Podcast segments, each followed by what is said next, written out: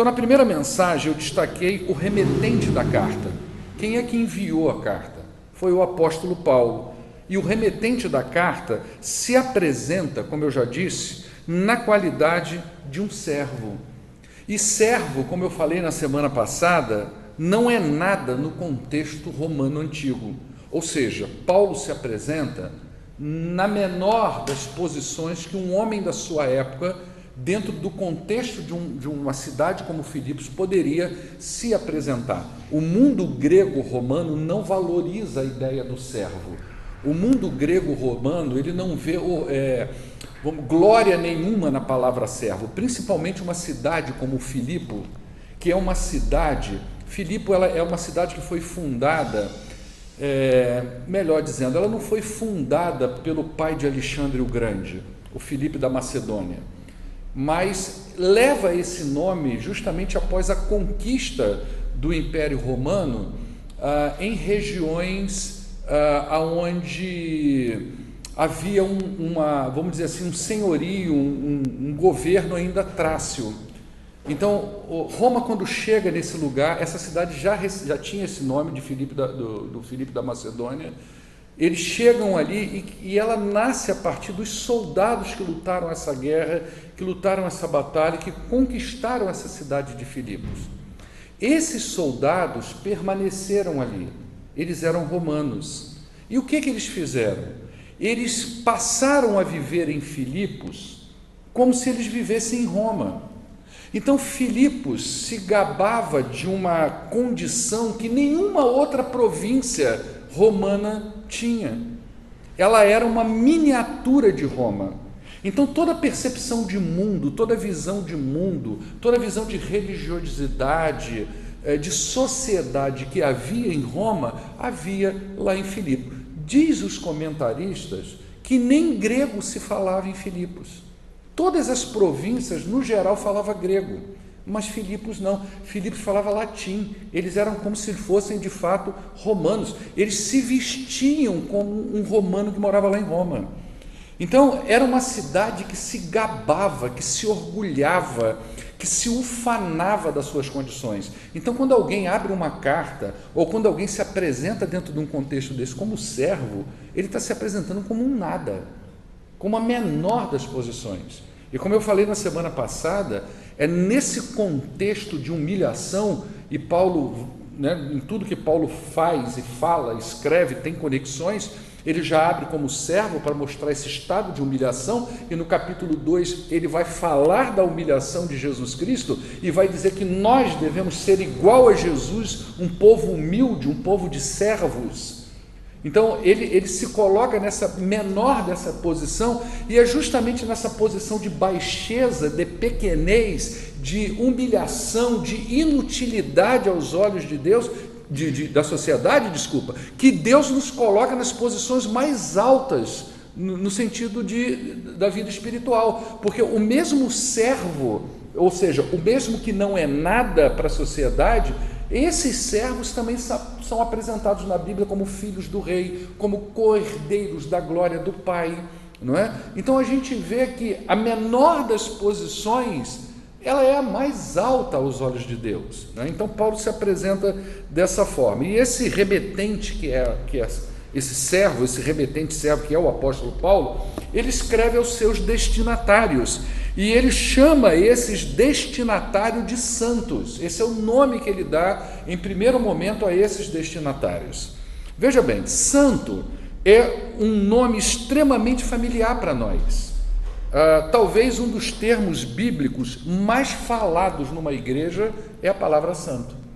Se não for santo, como eu estou dizendo aqui para você, S-A-N-T-O, santo, vai ser as ramificações: santidade, santificação, piedade, pureza. Todas essas palavras, elas se afunilam e nos direcionam na direção desse termo santo. E é esse povo que Paulo vai escrever como sendo seus remetentes. Tá?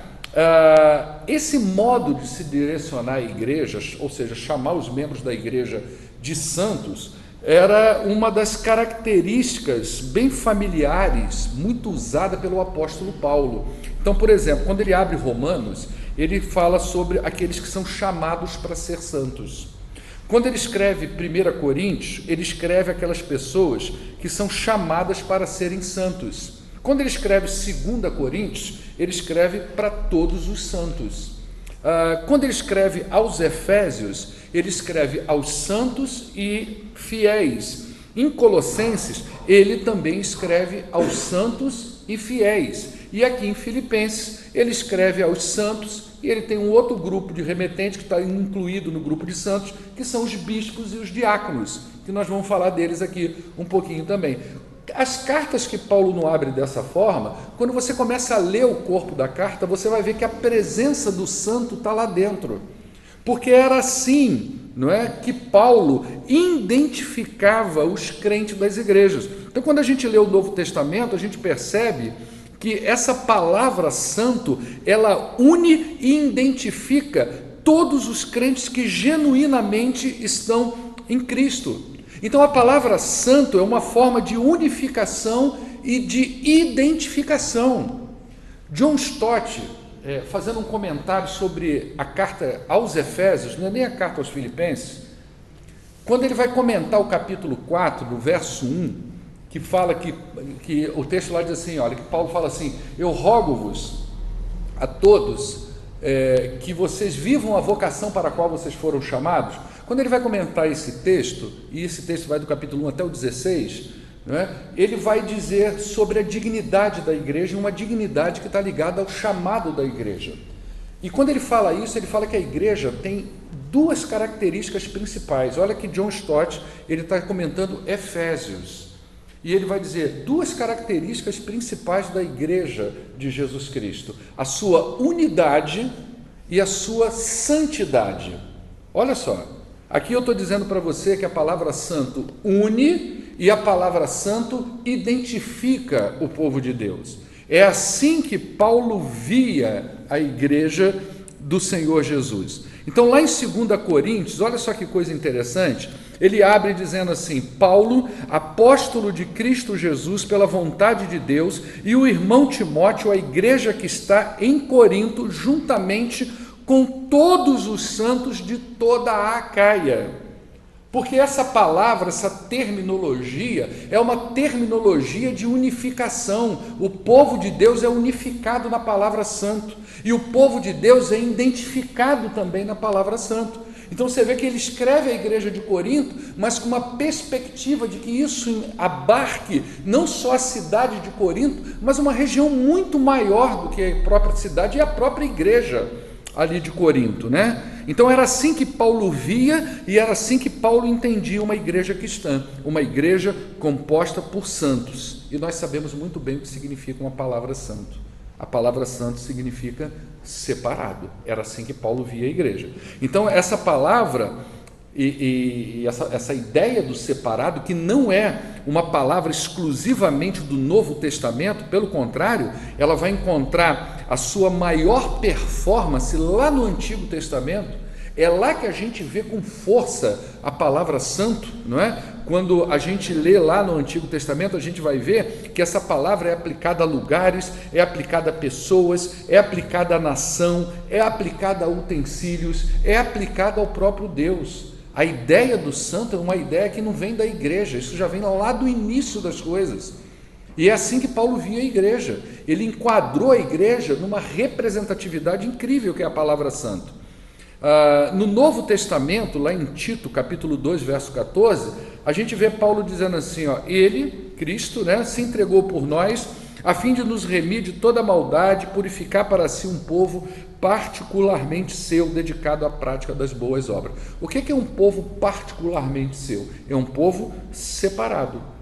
E é justamente esse povo separado, particularmente de Cristo, que Paulo é, esperava encontrar dentro das igrejas para as quais ele escreveu as suas cartas, não só Filipenses.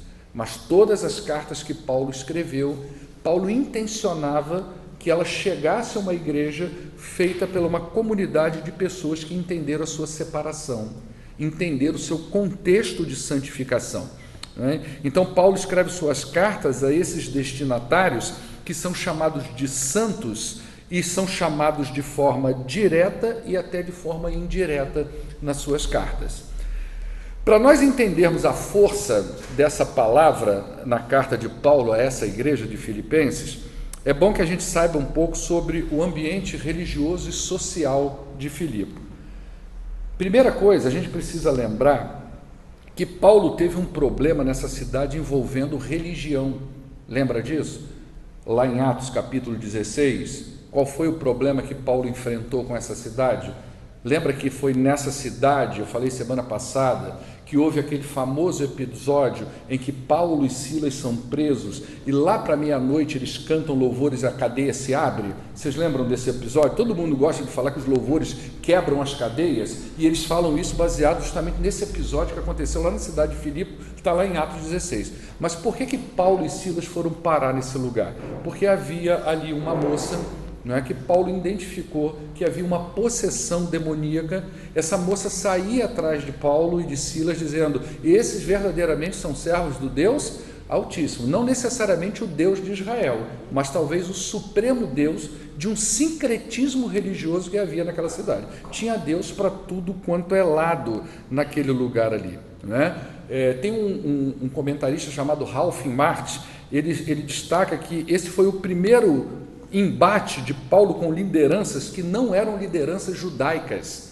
Foi o primeiro confronto religioso de Paulo com lideranças de religiões pagãs. Foi o que aconteceu ali na cidade de Filipe. Então, nós estamos falando de uma cidade que o clima religioso era um clima de sincretismo. Deuses gregos, deuses romanos, deuses indígenas, deuses tracianos, tudo isso compunham o panteão de deuses que era adorado ali naquela cidade de Filipos. E havia até essa ideia desse Deus supremo, desse sincretismo religioso. Esse Deus supremo, Deus supremo era chamado de Deus Altíssimo. Então, muito provavelmente, essa moça sai atrás de Paulo, identificando Paulo com esse Deus supremo do panteão, desse sincretismo de deuses que havia ali naquela comunidade de Filipos. Então, o clima religioso era muito forte, muito intenso nessa cidade. E além do clima religioso, a gente tem que pensar no estilo de vida romano. E não precisa ler a Bíblia, é só você ler lá Discovery, você vê um, uma série sobre Roma, é só você ler a história de alguns imperadores romanos que você vai ver que o estilo de vida era baseado na promiscuidade, na imoralidade, na perversidade. Esse, esse era o estilo de vida romano. E esse estilo de vida romano vigorava na cidade de Filipe, porque, como eu já disse antes, Filipe não era uma província de Roma, Filipe era uma colônia de Roma, é diferente. É como você chegar. Qual é a diferença disso? Por exemplo, por que, que o, a, a região sul do nosso país é diferente? Porque lá existem colônias alemães, não é isso? Então é diferente. É como o que, que uma colônia faz? Se você for lá no Rio Grande do Sul, você vai ver que tem lugares que são vilas que preservam o estilo de vida alemão. É como se fosse um pedacinho da Alemanha aqui. Então você vai para países, por exemplo, tem muito imigrante como os Estados Unidos, você vai ter colônia japonesa, colônia brasileira, colônia disso, colônia daquilo, ou seja, são pessoas que querem. Você vai lá pegar uma colônia brasileira lá nos Estados Unidos, eles não estão comendo cachorro quente e hambúrguer todo dia, eles querem comer arroz e feijão. Não é? Então, por exemplo, quando alguém que tem parente lá, Rúbia, o Rubens, né, o, a, a Berenice, né, o Acre, que tem parente que mora lá nos Estados Unidos, vai ter um tempo, toda vez que eles forem lá visitar, vão falar: traz um quilo de feijão para gente. Não é? Porque não vai encontrar muito como nós temos aqui a nossa comida. Então, o que, que fazia Filipos? Era uma colônia, era um estilo de vida. E toda essa promiscuidade, essa perversidade, esse sincretismo.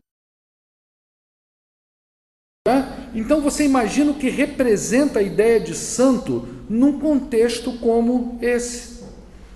E aí você imagina Paulo, quando chega no capítulo 2, no versos aí que é o verso 14 a 16, o desafio que ele faz à igreja ele vai dizer assim, olha, coloca aí para nós aí, capítulo 2, versos 14 a 16. Façam tudo sem queixa nem discussões, para que venham a tornar-se puros e irrepreensíveis, filhos de Deus inculpáveis no meio de uma geração corrompida e depravada, na qual vocês devem brilhar como estrelas no universo. Verso 16: retendo firmemente a palavra da vida, assim, no dia de Cristo, eu vou me orgulhar de não ter corrido e nem me esforçado inutilmente. Olha que desafio que Paulo faz à igreja no contexto daquele.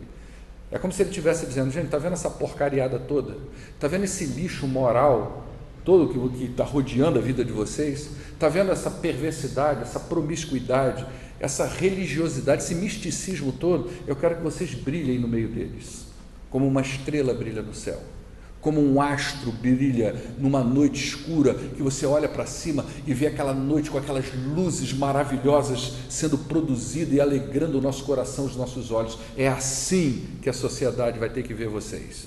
Olha que desafio que Paulo faz a essa igreja. Então, esses destinatários de Paulo são pessoas separadas da poluição moral da sociedade, da corrupção da carne, da futilidade da vida e da própria depravação. São separados da hipocrisia ética, são pessoas que pertencem ao Deus Santo e por isso elas devem ser santo também. Como é que a gente aplica isso para nós? Como é que isso se encaixa na nossa vida hoje, em pleno 2020?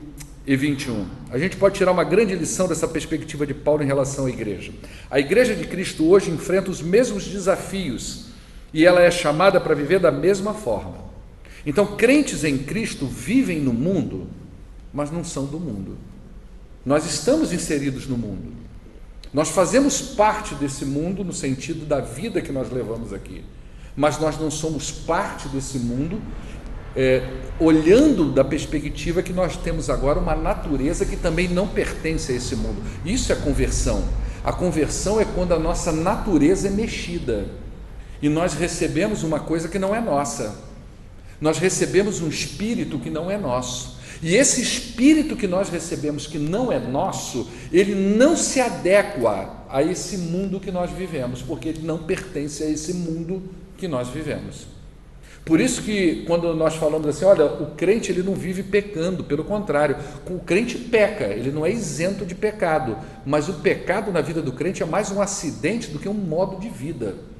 E esse é um cuidado muito grande que a igreja tem que ter, né, dos seus membros não se sentirem tão familiarizados com o mundo que não querem nem morrer. Não é verdade? Está tão familiarizado, está tão bom aqui, que eu não quero ir para casa. Eu não quero voltar para casa. A ideia é que nós não somos daqui. Se a gente não é daqui, a gente tem uma outra casa. Né? Daí vem o desespero. É só a gente ficar doente que a gente fica desesperado. Eu não quero voltar para casa, eu quero ficar aqui. Né? Como se não existisse uma casa para gente, um lugar para gente preparado por Deus. E ao desejar ficar aqui, muitos crentes adotam para si mesmo um estilo de vida que está mais parecido com a sociedade que ele está inserido do que com a igreja que ele vive.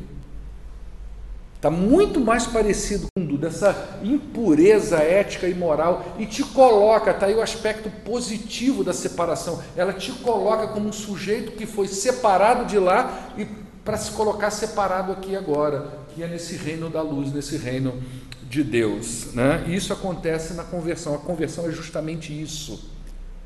É uma mudança de posição. É por isso que, mesmo eu estando dentro de uma igreja, eu fui batizado e tudo mais, eu preciso ser muito sincero comigo mesmo. Quais são os meus gostos? Aonde realmente eu tenho prazer? Eu tenho prazer com o povo de Deus? Eu tenho satisfação em orar com o povo de Deus? Eu me alegro em ter comunhão com o povo de Deus? Eu me satisfaço na suficiência de Cristo? Eu me alegro na palavra de Deus, eu tenho prazer nas coisas de Deus, porque se não houver isso, acho que você tem que repensar um pouquinho. Não importa se você tem um ano na igreja, dez anos, vinte, trinta anos, isso não importa. A gente vai ver aí domingo agora, à noite, se eu conseguir fechar amanhã, nós vamos analisar um pouquinho, um pedaço da carta aos Efésios, para a gente falar de crescimento de igreja. Né? E eu vou mostrar para vocês que lá em Apocalipse, essa igreja de Éfeso, ela foi uma igreja que ela, o Espírito disse o seguinte à igreja: Olha, eu estou impressionado com a tua ortodoxia. Eu estou impressionado como vocês são zelosos com a doutrina. Estou parafraseando, né?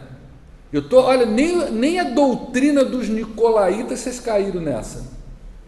Vocês são fera mesmo, vocês combateram muito a heresia, vocês são fera. Só que tem um problema em vocês: não existe mais amor no coração de vocês. O primeiro amor se foi. Sabe o que é o primeiro amor? É o entusiasmo pela vida espiritual. O sujeito se torna mais um apologista da fé, preocupado se está certo ou errado, se a vírgula está no lugar certo, se a doutrina está certa não é? Se a palavra de Deus está sendo bem exposta, mas aqui no coração desejo de ver a coisa crescer, do evangelho se expandir, isso não tem mais no coração. Esfriou. Né? E aí o Espírito diz que é melhor você voltar ao primeiro amor, porque senão eu vou tirar o seu lugar ali no candelabro. Isso é muito significativo. Né? Ah, e nós não vamos destrinchar isso domingo, porque eu já falei isso nas sete igrejas do Apocalipse. Né? Então, é, nós somos chamados para essa vida de, de separação. Não é? Então, enquanto crentes, nós somos separados do mundo corrompido pelo pecado, não é? pela graça de Deus, e inserido no mundo de pureza e santidade. Isso é a conversão. Vamos dar uma olhada no texto lá de. Uh, nesse texto aí de Filipenses, eu não coloquei aqui, achei que era outro texto, tá? Olha o que, que diz aí também, uma coisa muito interessante no primeiro versículo. Ele escreve assim: Paulo e Timóteo, servos de Cristo Jesus, a todos os santos em Cristo. Eu quero destacar isso aí, o estar em Cristo, não é? E esse em Cristo é significativo, porque ele vai falar da nossa posição como crente em Jesus. Nós estamos em Cristo, pertencemos a Cristo, estamos, estamos nele, somos convidados a permanecer nele. Isso é muito interessante porque vai reafirmar o que eu falei anteriormente. Antes, nós não pertencíamos a Cristo. Antes, nós não estávamos em Cristo. Nós pertencíamos a uma outra entidade. Nós pertencíamos a uma outra realidade, a um outro departamento. O crente precisa ter muita, muita é, compreensão disso para que ele pare de ficar tramitando na corda bamba do pecado. Olha o que, que diz lá em Romanos capítulo 6, eu vou ler, vou ler a partir do verso 15, nós vamos caminhar até o verso 23, tá, Helder? De Romanos 6, para que você entenda, olha só. Então, ah, vamos pecar porque nós não estamos mais debaixo da lei, mas debaixo da graça? De maneira nenhuma, disse Paulo. Vocês não sabem que quando vocês se oferecem para alguém para obedecer como escravos, vocês se tornam escravos daquele que você obedece? Escravos do pecado que leva à morte ou da obediência que leva à justiça. Mas graças a Deus, porque embora vocês tenham sido escravos do pecado, olha como que Paulo está mandando, olha para trás, você era escravo do pecado, agora vocês passaram a obedecer de coração a forma de ensino que lhes foi transmitida. Ele está falando de quê? Do Evangelho, não é isso que foi transmitido? Passa adiante. Vocês foram libertados do pecado e agora se tornaram escravos da justiça. Por isso que Paulo se apresenta como servo. Ele era escravo do pecado, agora ele é escravo da justiça. Ah, eu falo isso em termos humanos, por causa das suas limitações humanas, disse Paulo. Assim como vocês ofereceram os membros dos seus corpos em escravidão à impureza e à maldade que leva à maldade, ofereçam-nos agora em escravidão à justiça que leva à santidade. Quando vocês eram escravos do pecado, vocês estavam livres da justiça. Que fruto colheram então das coisas das quais agora vocês se envergonham? O fim delas é a morte. Mas agora que vocês foram libertados do pecado e se tornaram escravos de Deus, o fruto que colhem leva à santidade e o seu fim é a vida eterna. Pois o salário do pecado é a morte, mas o dom gratuito de Deus é a vida eterna em Cristo Jesus, o nosso Senhor. Então, é, é, é o que Paulo está falando. Olha para trás Tenta se situar qual era a sua posição. Porque agora, quando ele escreve para Filipenses, no capítulo 1, ele vai dizer: Paulo e Timóteo, servos de Cristo, aos santos que estão em Cristo, que estão enraizados, estabelecidos, firmados em permanência em Cristo Jesus. Quando nós nos convertemos a Cristo, nós entramos num relacionamento pessoal e vital com Cristo. É isso que acontece. É como um fruto, por exemplo, que ele recebe a sua vitalidade lá do tronco da árvore. Ele está pendurado lá, o tronco está ali, mas esse fruto só está vivo, ele só é saudável e brilhante porque ele está ligado naquele caule. É o texto que os jovens estão estudando lá em João capítulo 15 verso 5: Sem mim vocês não podem fazer nada. Esse texto todo do capítulo 15 vai falar da videira, dos seus ramos e tudo mais. Assim é a nossa vida. Quando nós estamos em Cristo, arraigados em Cristo, permanentes em Cristo, a nossa vida vai exaltar esse brilho de Cristo. Então, tudo isso vai se espalhar, vamos dizer assim, por tudo que nós fazemos, por tudo que nós somos, por tudo que nós pensamos, por tudo que representa a nossa vida, não é? Então isso faz toda a diferença na nossa vida, toda a diferença no que eu sinto, no que eu faço e no que eu penso.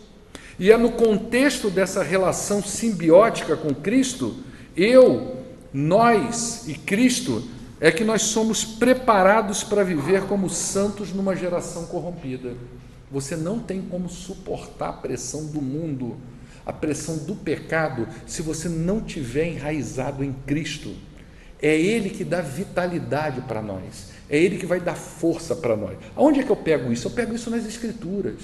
Não é só vindo na igreja, não, irmão. Não é só participando de um grupo aqui, outro aqui, não. É aqui, ó.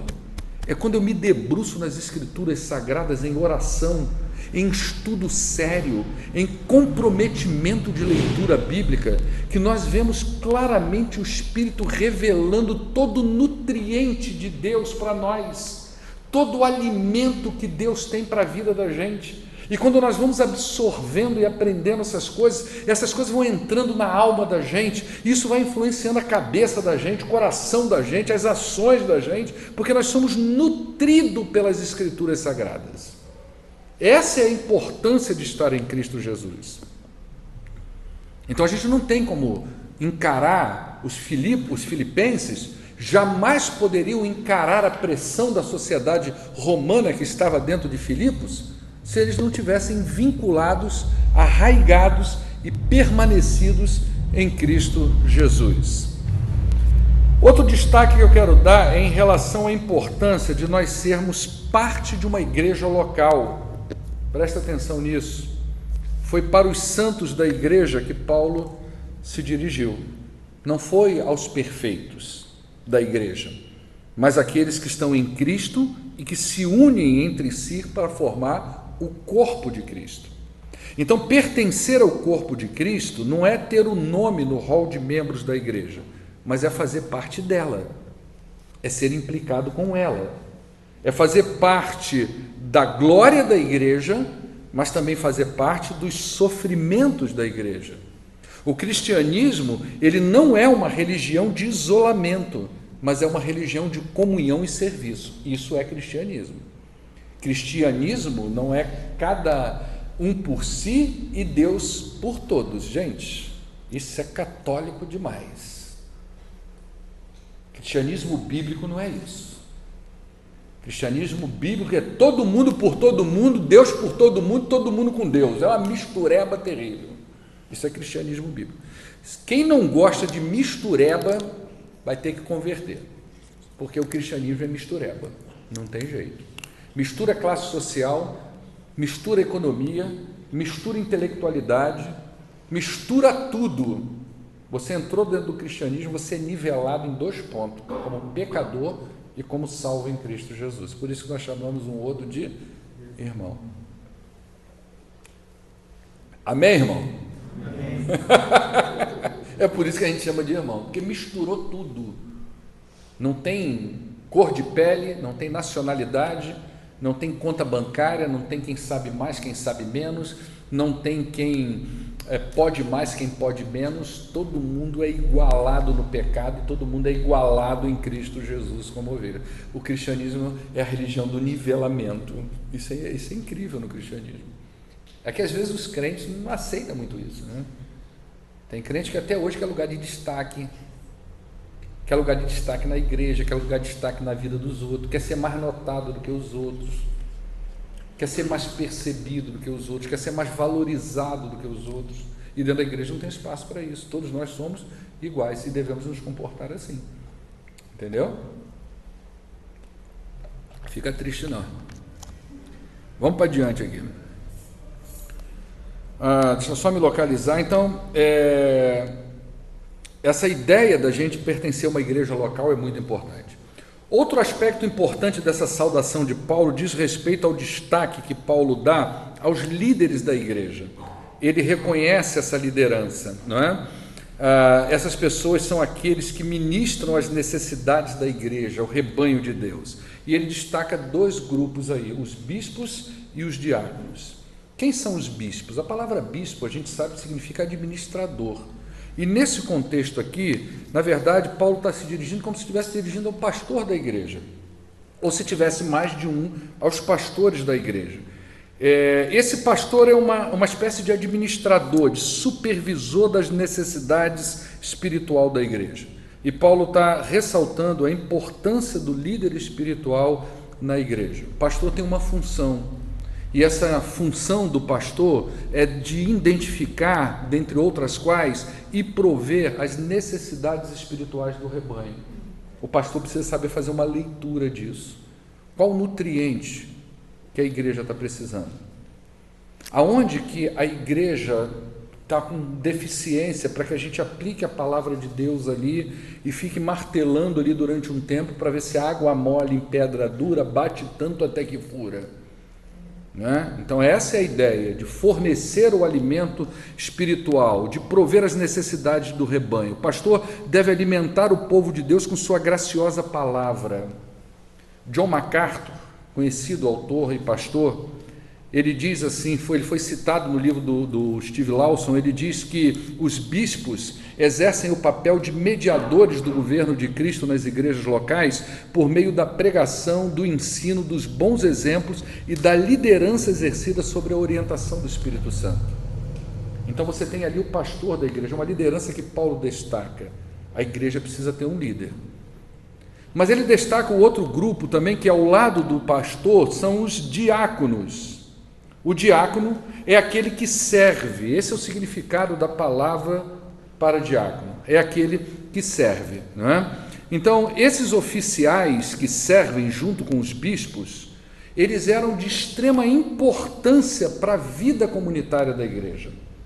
Então, o exercício do ministério pastoral com o ministério diaconal é o que dava o nutriente, a supervisão da igreja para que ela se desenvolvesse e crescesse. Não é? Então, quem eram os diáconos? Eles eram os facilitadores do ministério pastoral nos bastidores. E se você ler lá Atos 6, você vai ver que o diaconato, ele nasce com uma função específica.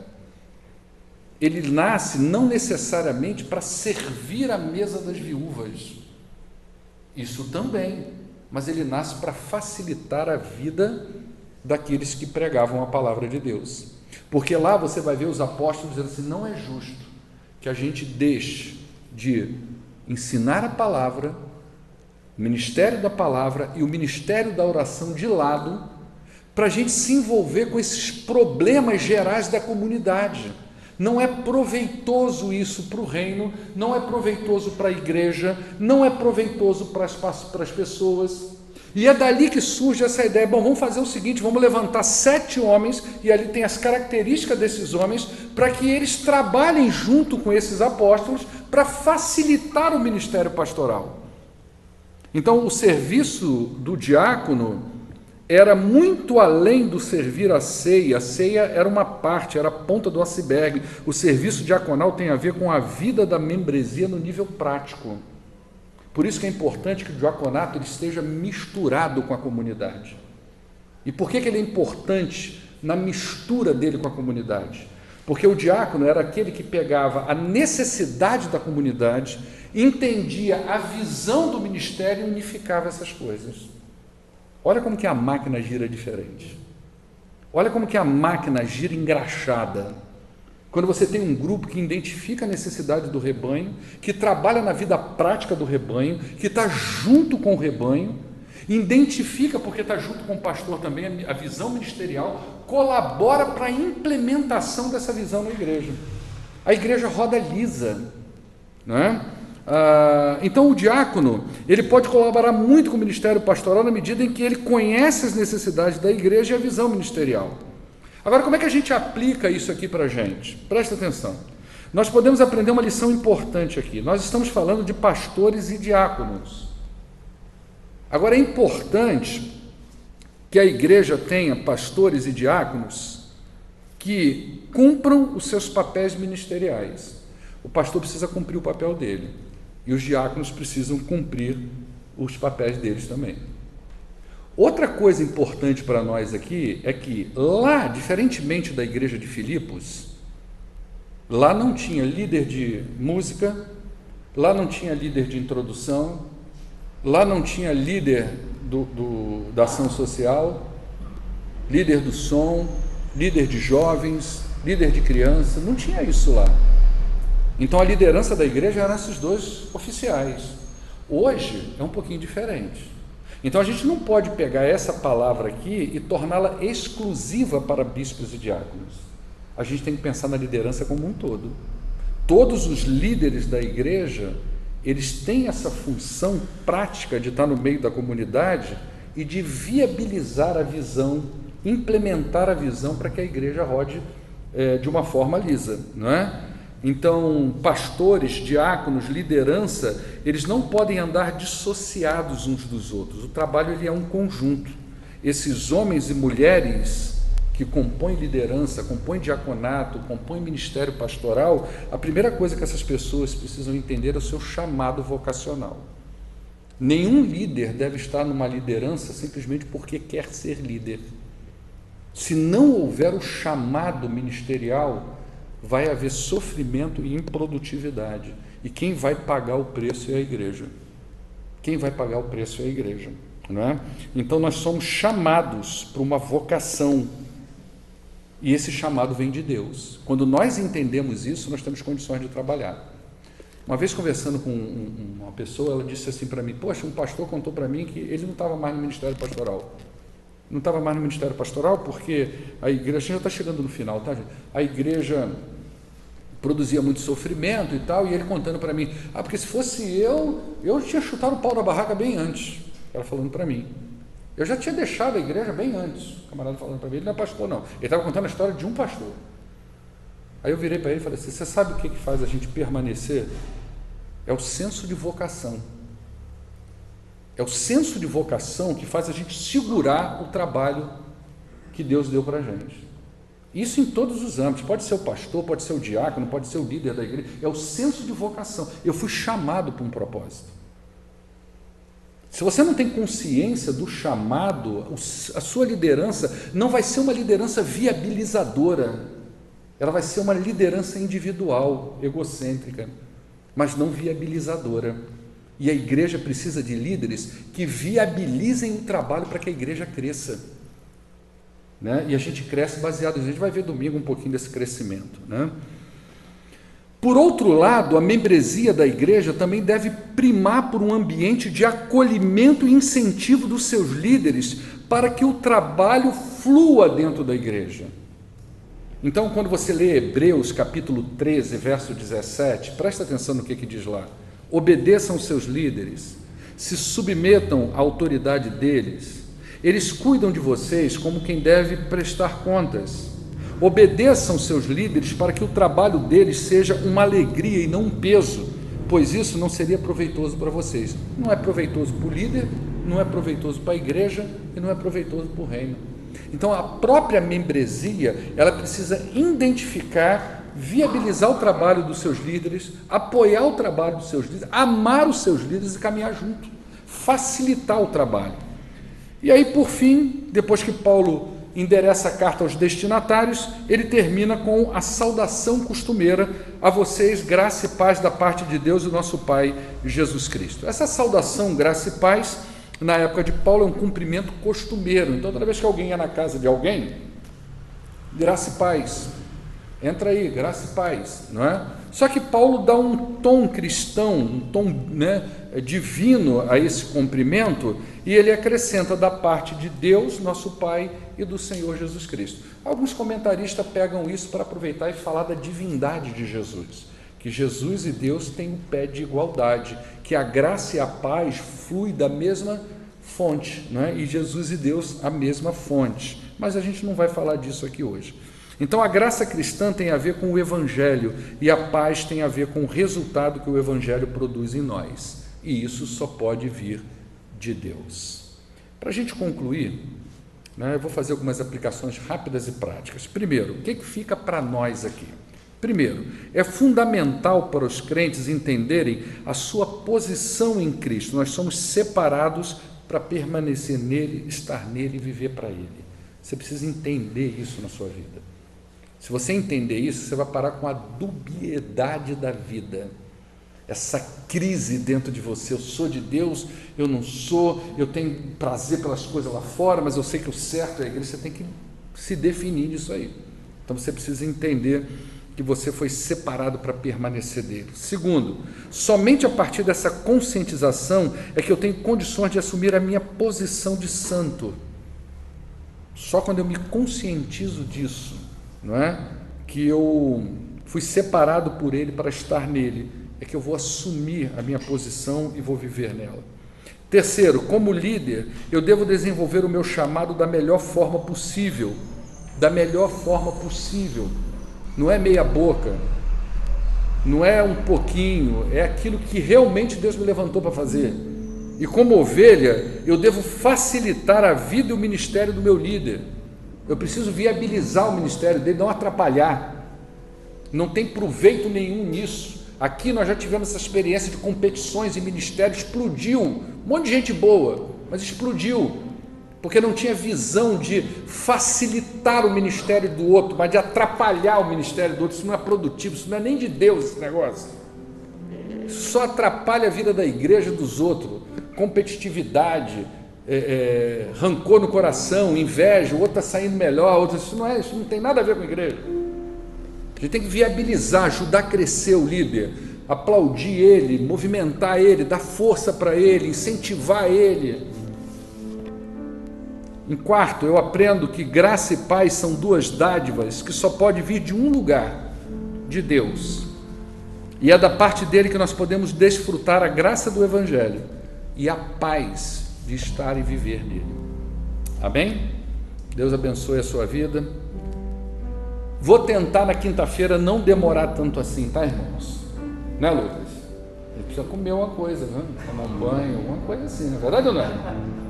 Vamos ficar de pé então, vamos orar ao nosso Deus. Mas se eu não fechasse isso aqui, ia virar outra mensagem. Aí... Semana que vem a gente entra nos versos 3 em diante. Vou ver como é que eu vou dividir para frente. Sábado nós temos Unijovem conectados para crescer, não é isso, Acre? Conectados para crescer. E no domingo, provavelmente, conectados para crescer de novo. O pastor vai trabalhar na carta aos Efésios, capítulo 4, versos 1 a 16, aonde eu vou tentar extrair ali lições para o crescimento da igreja. Né? Vai ser uma palavra bem para a igreja, bem para nós mesmo. Pai, leve-nos para casa na tua presença e nos dê, ó oh Deus, um restante de semana próspero e abençoado. Abençoe os nossos irmãos aqui presentes, em nome de Jesus. Amém. Cumprimenta a pessoa que está do teu lado, deseja a paz de Jesus para ela. Deus vos abençoe.